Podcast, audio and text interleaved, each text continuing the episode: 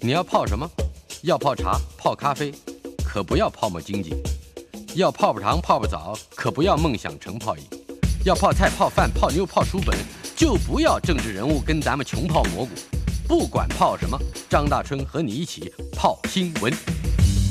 台北 FM 九八点一 News 九八九八新闻台，今天进行的单元孙维新谈天，国立台湾大学物理学系及天文物理所的教授。孙维新先生在我们的线上，Hello，维新，Hello，大师兄好，我们各位听众朋友大家好，嗨，今天我们的这个孙维新谈天的第一个题目就谈到了台湾的卫星实力，呃，这个卫星实力可以先请这个概念可以请维新兄你先解释一下吗？哈哈，这个。这个排名不是我排的，所以这恐怕真的要 请我们的太空中心来说明了啊。嗯，它这个实力呢，很好，考量的是说你能做多少卫星本身的元件。嗯哼。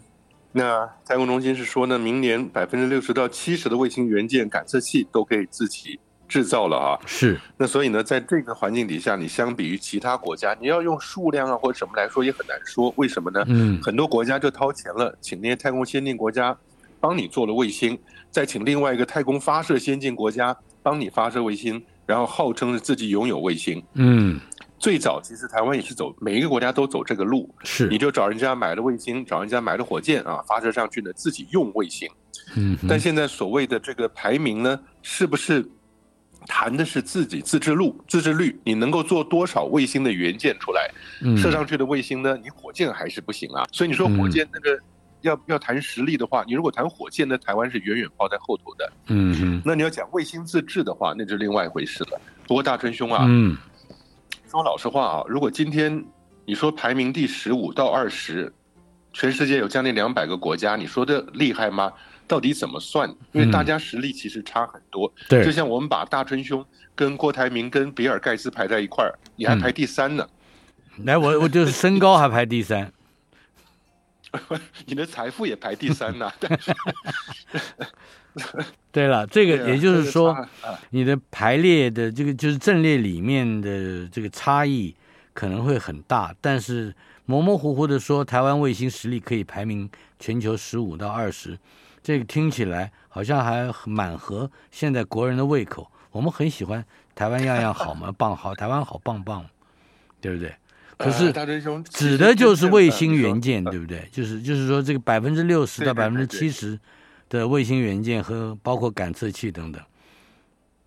对，像卫星上，我们讲 onboard computer，onboard computer 就是卫星上面用的电脑啊，嗯，然后电池啊，太阳能板啊，这些台湾本身已经有基础的精密工业的技术这些东西啊，所以你就可以做一些发展成为一些 space quality 太空能够使用的这些元件，那也是顺理成章了。不过大春兄啊。说摆到什么十五二十，然后你也不讲怎么样排名的，这个的确是会起人一斗。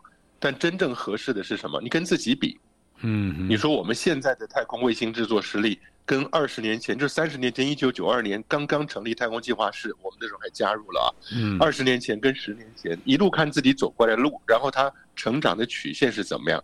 我觉得那才是一个值得国人关注的一个一个因素。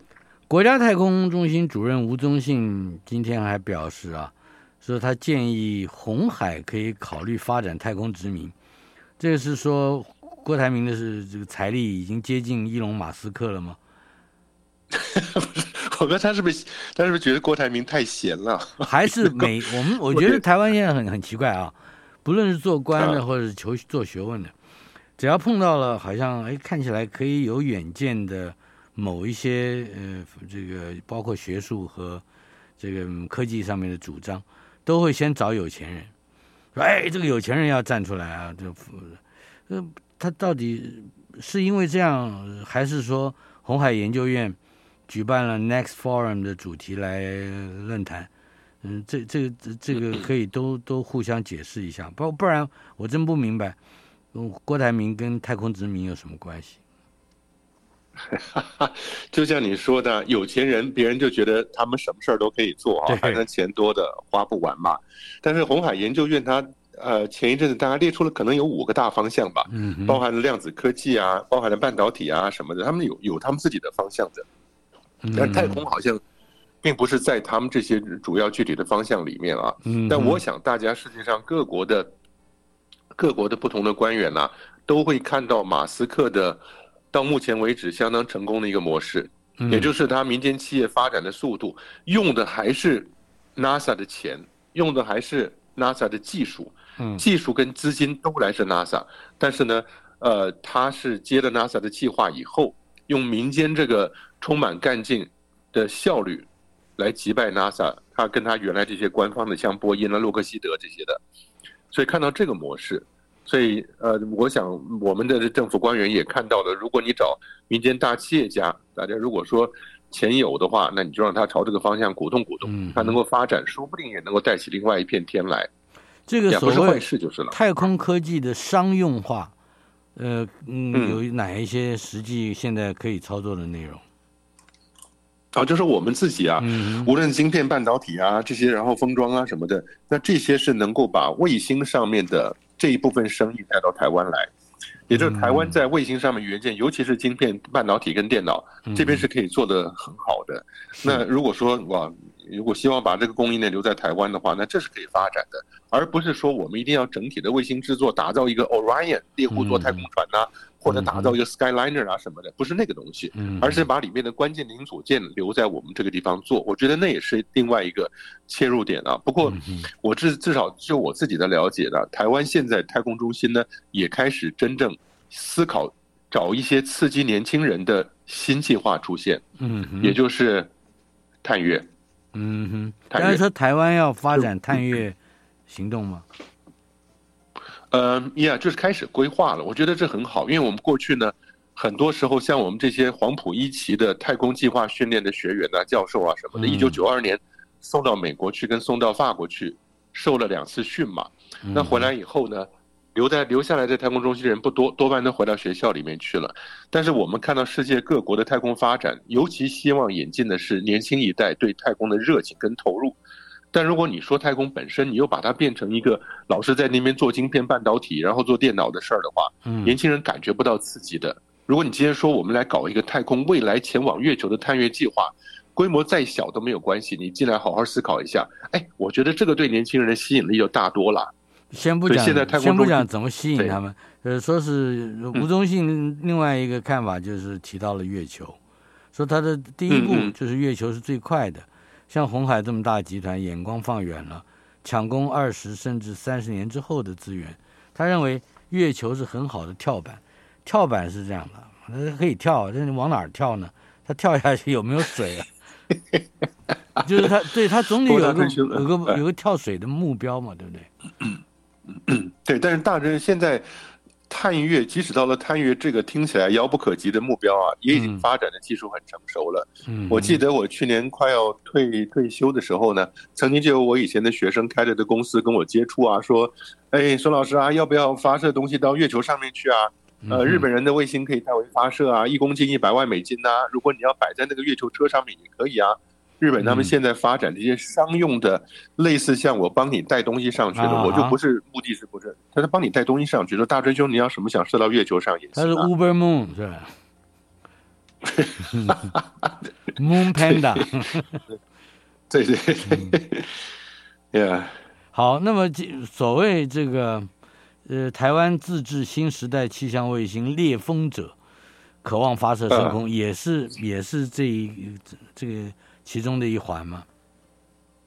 呃，也是。不过猎风者规划的很早，它就跟以前的气象卫星是同样一系列的概念。猎风者是看台风啊，看这些地球大气的变化。气象的。但是这个计划对也是起起伏伏的。那本来说要搭上前面一班车，结果没有搭上，也就是福卫七号。嗯。但是现在自己呢，台湾到最后决定自己还是干，即使这个地这一部分美国人没有支持啊，我们自己还是做。所以我觉得这个态度是很好的。嗯，那除了这个之外呢？那你说像现在太空中心还在规划做低轨道通讯卫星五 G，嗯，我觉得这也很好。我觉得六 G 的，那这也是赶上时代了哈。那另外还有一个是孔径合成，这个听起来很专业。什么？对地球的雷达的观测，孔径合成啊，它是把很多不同的观测点合在一起，要有一点这种干涉效应的雷达干涉效应啊。对地面可以做很仔细的观察的。所以它无论是低轨道的通讯卫星也好，五 G 六 G 的发展也好，还有对地面的孔径合成的观测也好，那这些我觉得都是台湾未来可以做的方向。那如果吴宗信主任在里面都提到了探月是第一步的话，那我觉得更应该鼓励了。嗯，这个合成孔径，哎，就是 SAR 是不是？啊，这是什么？大概是什么意思？那其实。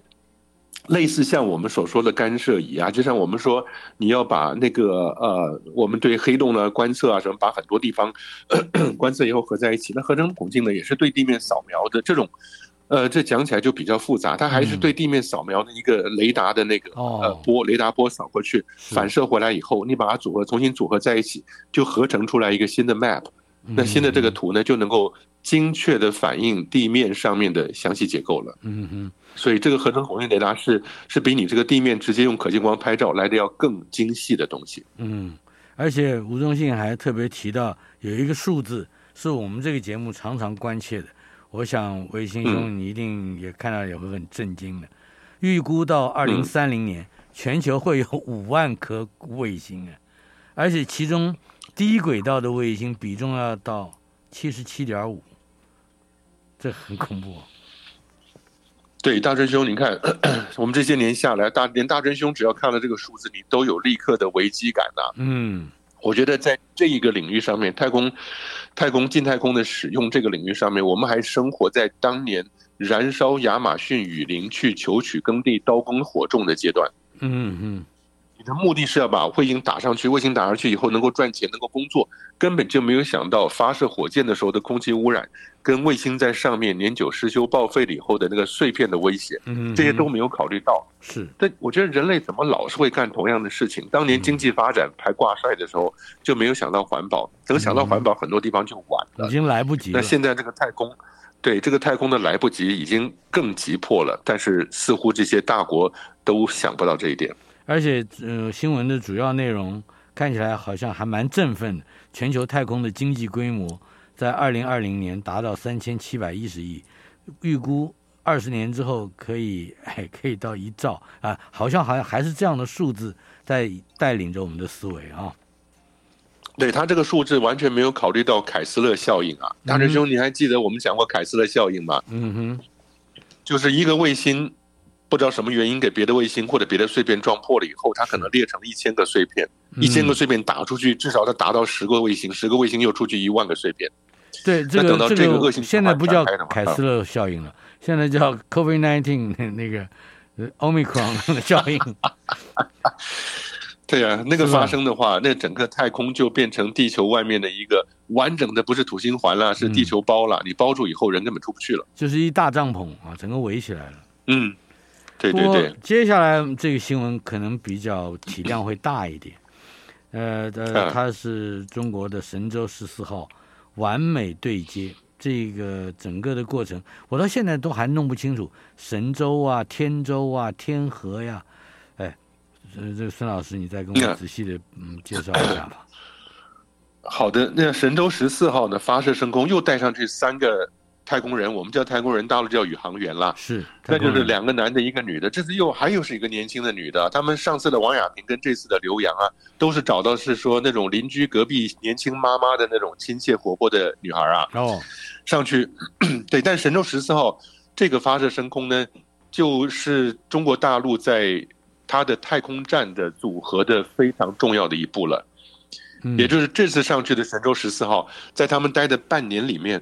会看到这一个中国的太空站呢，完整的组装起来。嗯哼，它到最后组装起来呢，它有一个 T 字形的架构。是 T 字形的架构，中间这一竖它叫天河的核心舱。天河核心。天天地的天嘛，和就是和平的和，天河核心舱。嗯、但是呢，它伸出去前面的左右两边，一个叫做梦天，嗯、一个叫做问天。嗯，两个都是实验舱。问天那个地方也可以开着门出去的，那梦天这边就有两边都有很多实验，嗯，七月跟十月各发射一个舱，所以速度很快。是，你看六月份神舟十四号上去了，然后七月跟十月各发射两个，然后除了这个之外，还有天舟，天舟是货运的，反正你说船嘛，天上的船，天舟是货运的，嗯，神舟就是载人的，是这样子。所以它发展到最后呢，很短的，就是可能半年多以后，你就会看到大陆的这个太空站变成三舱三船。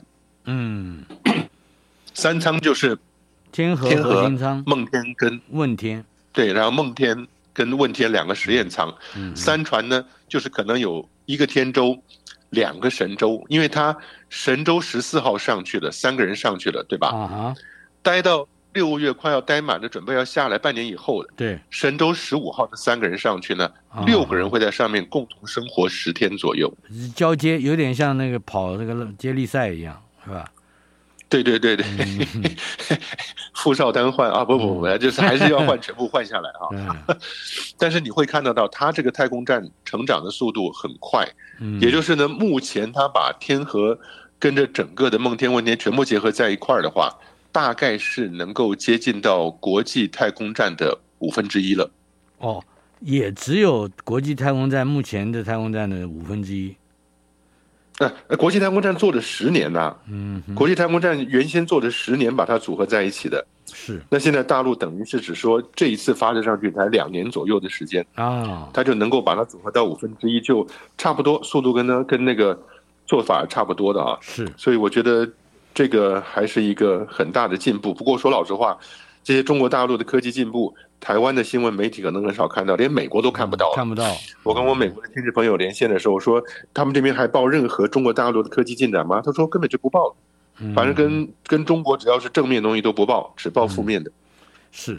呃，关于这一次神舟十四号完美对接，三个太空人入驻天宫，包括刚才你提到的刘洋是一位女士啊。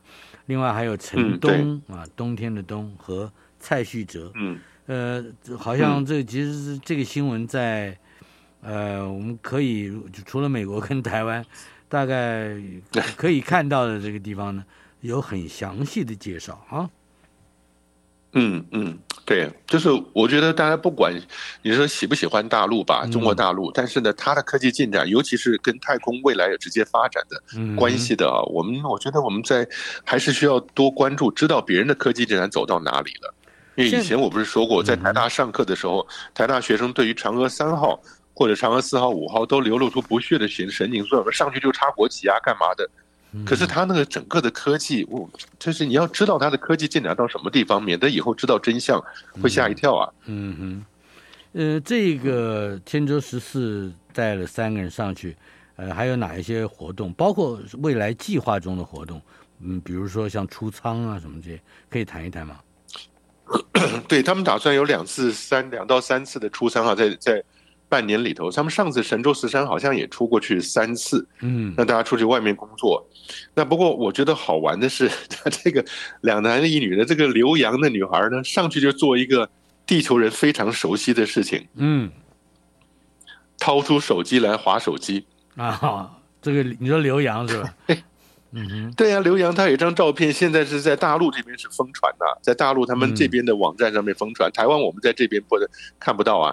但是刘洋在那边，他这个疯传的结果就是大家说奇怪，你这太空站上可以划手机啊？对，他们太空站上的那个手机的那个呃速度呢，五 G 应该是没什么太大问题的。哦，就是就是在太空上快一点是吧？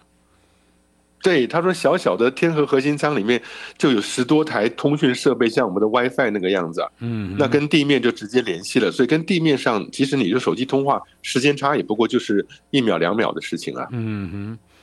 好像这次还有新闻里面还有一个很，呃，应该说是很休闲性的啊，那就是刘洋还带上去一些比较个性化的衣服，好像休闲的时候可以穿。哎，他不可以不穿太空衣的吗？大师兄啊，你想半年的时间你要穿穿在同一个装束里头，对女孩来讲是多么难以忍受的事情啊！嗯，你总要换换衣服嘛。我想，uh huh. 我想这个是这就是一个轻松休闲的事儿了。你到底要不要换也没有关系，但是呢，呃，这就代表说他们这个太空站上面能够有足够多的空间，让他能够呃享受这种个人的休闲变化吧。据我看到的照片，呃，这个姑娘好像没有失重的，嗯、没有失重的情况，对不对？她好像就是在帮你看普通的，嗯。对，因为他头他没有留头发，那个王亚平呢是留了长头发以后梳了个马尾巴，所以常常他站在镜头前面，那个马尾巴是翘起来，怒发冲天的啊，所以那个就很明显。但刘洋是个短发，所以他就看不太出来了。看不太出来，可是人好像看起来还稳稳的站在地面上啊。他们都是上去过的。他现在是这样，大陆上一次的这三个人呢，两个人是有经验的，一个人是新的。嗯、这一次的三个人也是两个人都上去过，刘洋也上去过。那另外一个带着一个年轻的是新的。稍后片刻，马上回来。礼拜二今天进行的单元，孙维新谈天，国立呃国立台湾大学物理系的教授孙维新先生在我们的线上。Hello，维新兄。哎，大春兄。哎，对、哎、我面前那张照片，你面前一定也有的，就是刘洋手里拿着个手机，啊、稳稳的站在一个好像一个斜面的柜台旁边。哎那就是那就是在天河舱里面的情形，嗯、那感觉上对，在天河舱里面，他他扒的那个那个斜斜的柜子，所以他不至于飘起来，是吧？对、啊，我在期待看到他飘起来。对呀、啊，你看刘洋就是趴在就站在那个地方啊，嗯、稳稳的手就轻松的扶在面前，好像这个斜面柜台上头，右手拿着手机，嗯、左手扶着那个柜台啊。根本就没怎么施力，也没飘起来。对，那大陆那边的网友呢，就说：“哎呦，好帅，在上面划手机。”台湾这边的网友就说：“你看这肯定假的嘛，这根本就在摄影棚里拍的，完全没有失踪上。”不是这样子啊，他这个你看到大春兄，嗯，那个照片的背后，你看背后的墙上是不是有两个像蓝色的，呃，束带？呃，对，有蓝色的，对，他那就是把脚套进去的地方。所以到了太空站上面，地面、头顶、墙面、左边、右边，到处都是这种，好像你穿那个木屐一样，像以前我们穿拖板那样在那个地方。蓝白拖的那个蓝色的束带，嗯，对，对对对，他就只要刘洋，他只要把脚卡在地面上的两个束带里头，嗯，他人就站在那个地方就没有问题了，一点问题都没有。而且他的对站的那个脚脚脚下。也未必就是地球的地面，对不对？哈哈哈你说大春兄，我你刚好说到我下句要讲的话啊，因为我们看过一个太空站实况转播的画面，是。就是美国太空人身高大概一百八十快一百九十的，嗯哼，跟一个日本太空人身高大概一五零多一点，不到一六零的，嗯哼，两个人同时在太空在太空站上面做实况转播啊。但是麻烦的是，美国人镜头拍过去，美国人是直的在左边，头上脚下；日本人是反过来的，头下脚上。嗯哼，两个人笑得很高兴，然后两个人轮流交换麦克风讲话啊什么的，看着这个画面很不舒服。但是你说这也就是镜头这样拍吧？镜头转一百八十度的话，就变日本人头上脚下，美国人又转一百八十度了。是，所以没有什么上下之分。对。嗯哼。呃，另外，神舟十四号有一个名词叫“生命通道”，说是靠着十二把、十二把的对接锁，呃，来来铸铸成了这个天宫之门。我不太了解这个标题的意义，可以麻烦你解释一下吗？它是这样子啊，就是神舟十四号上去嘛？这十四号上去以后，那个跟太空站接在一起了以后，那个通道。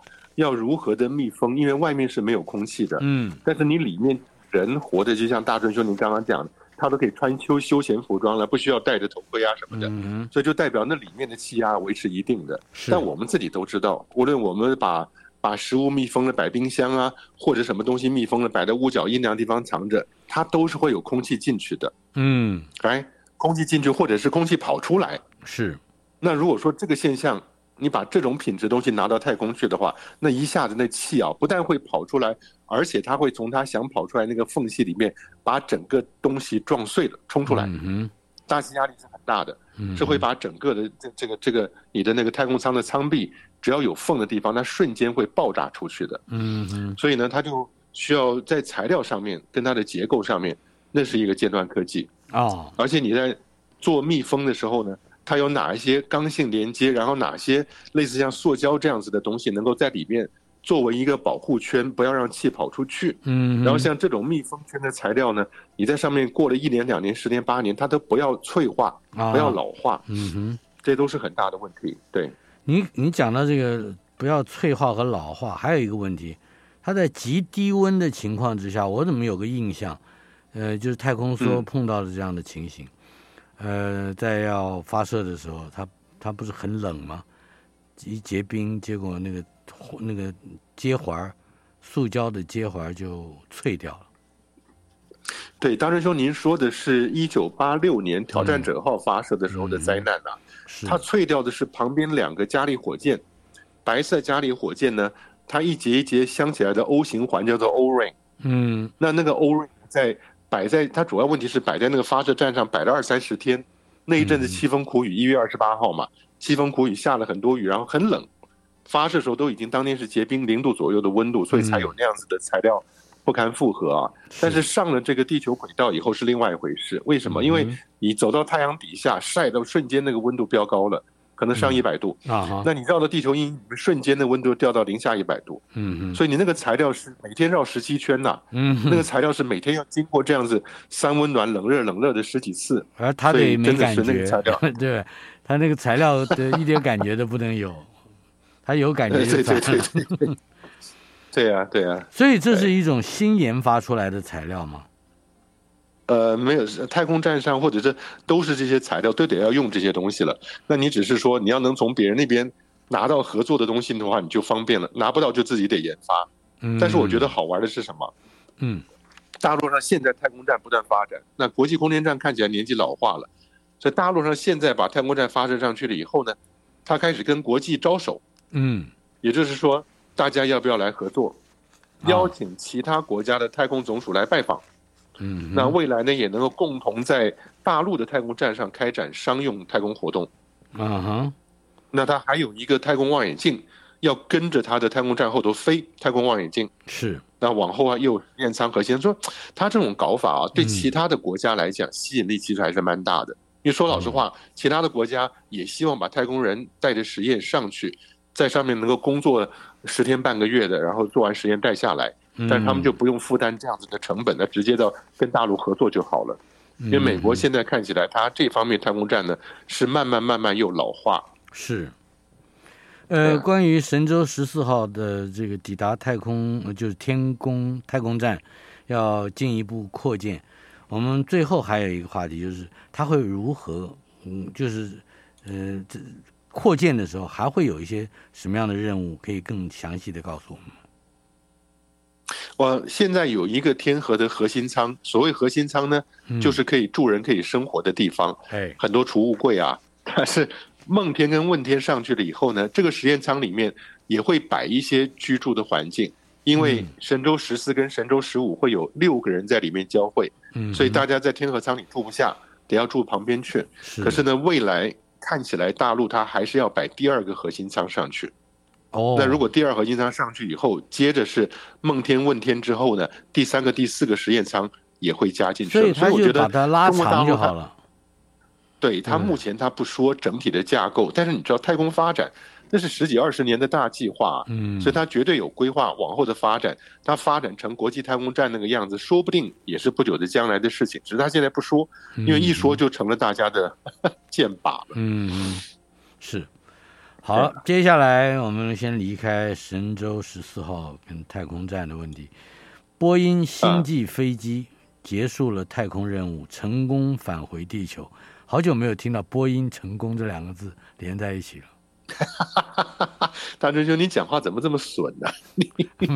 啊，我是真的是很久没听到，老是听到播音，很少把播音对播音跟成功两个字连到一块儿去啊。对，谈谈这个问题。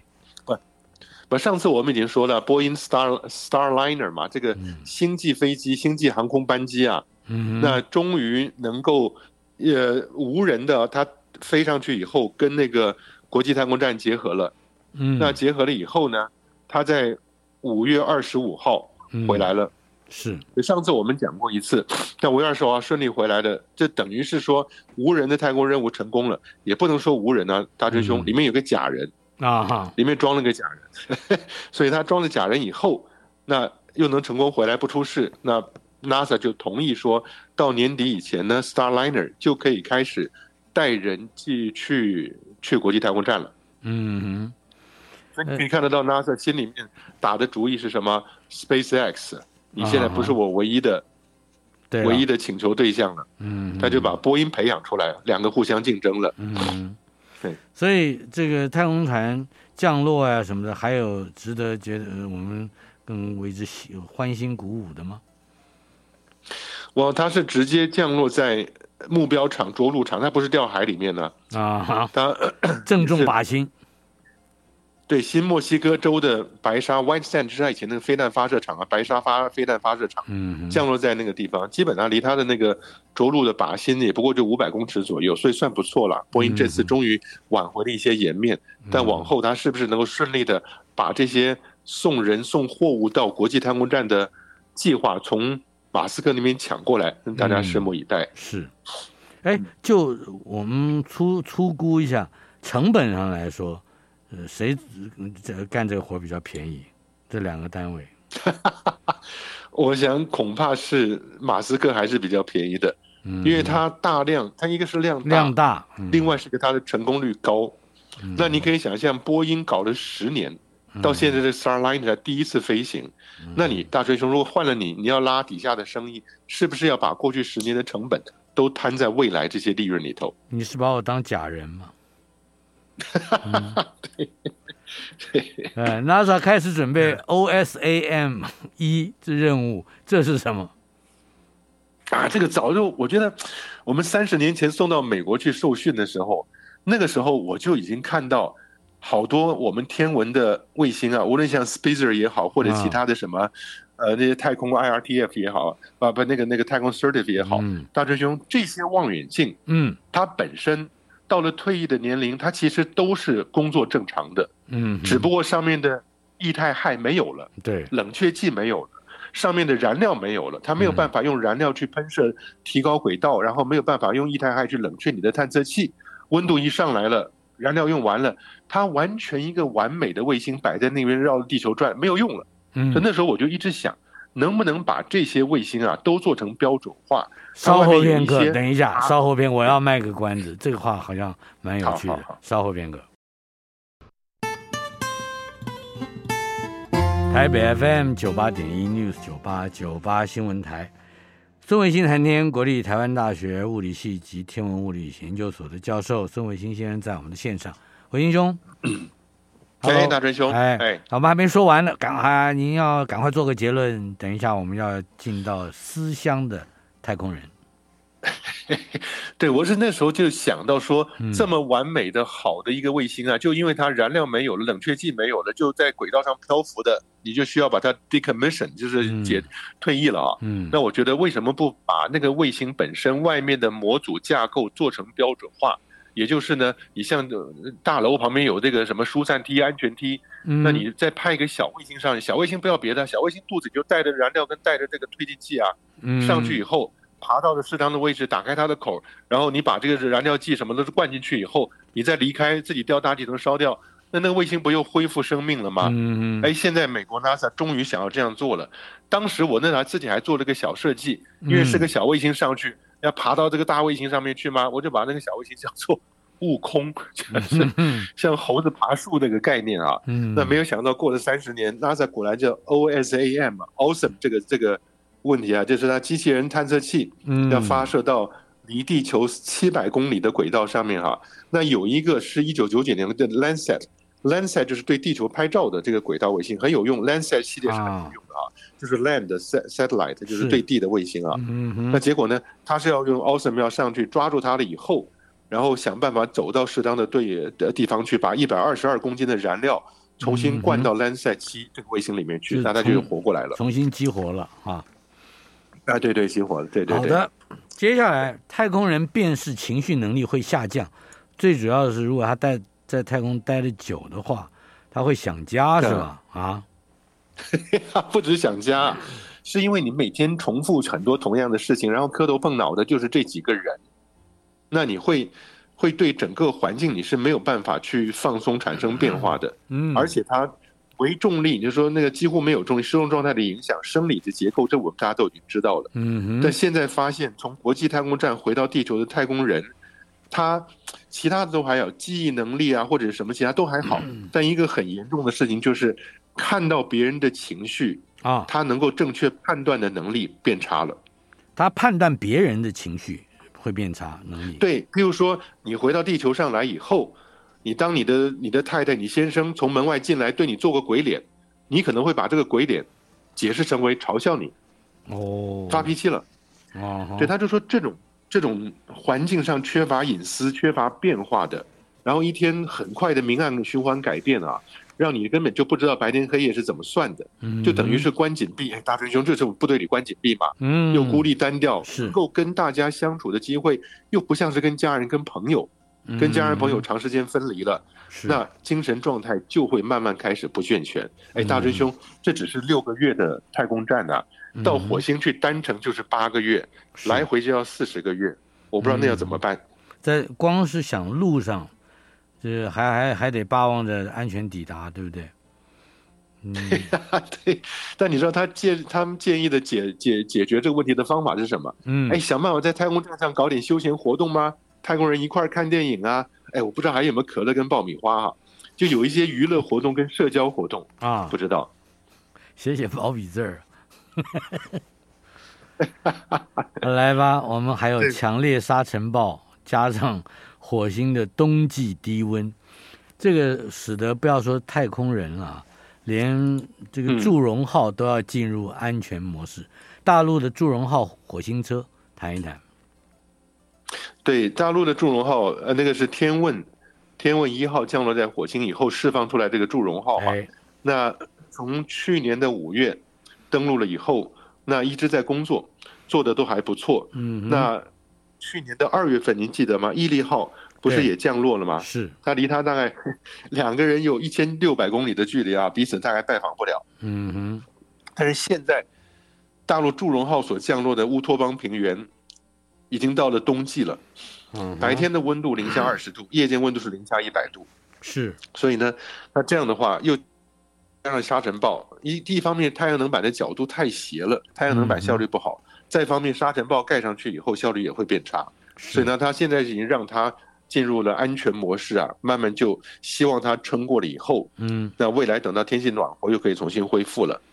但是我们想说，好奇号跟毅力号为什么不担心？因为前一阵你记不记得洞察号那个去去测量火星地震的就已经进入安全模式了嘛？是。然后年底大家洞察号就结束了，但好奇号跟毅力号不会，是因为他们就是用的核反应器。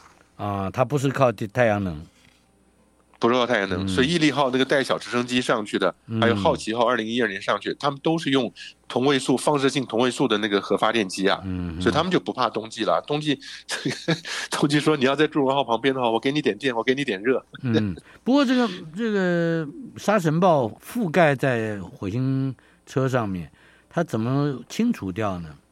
啊，它会自己清除吗？像雨刷一样，呃，清除不掉，清除不掉，因为你这个太阳能板啊，过去无论从精神号、机会号一路设计过来，它打开以后是平的，沙子落在上面，它不是一个斜角，滑不下来。是。那以前还想到说，要不要弄个雨刷？是啊，弄个灰灰尘的雨刷。对呀，对，它也还是得那样做，它也还是得有太阳能才能有雨刷，让雨刷动嘛，对不对？它就算。大兄，你知道过去那个对。精神号、机会号，他是怎么处理这个沙尘的？沙尘如果不严重，但有的话怎么办？他看到火星上面的小型沙尘暴，就冲进去冲洗一下啊，以沙冲到那个沙尘暴，对对，风沙比较大嘛，就希望把它那个太阳能板上沙刮掉一些。以前也真这样做过，但是呢，显然看起来未来的唯一的 solution 应该就还是要靠的是放射性同位素的核反应。嗯嗯，我们时间不多了。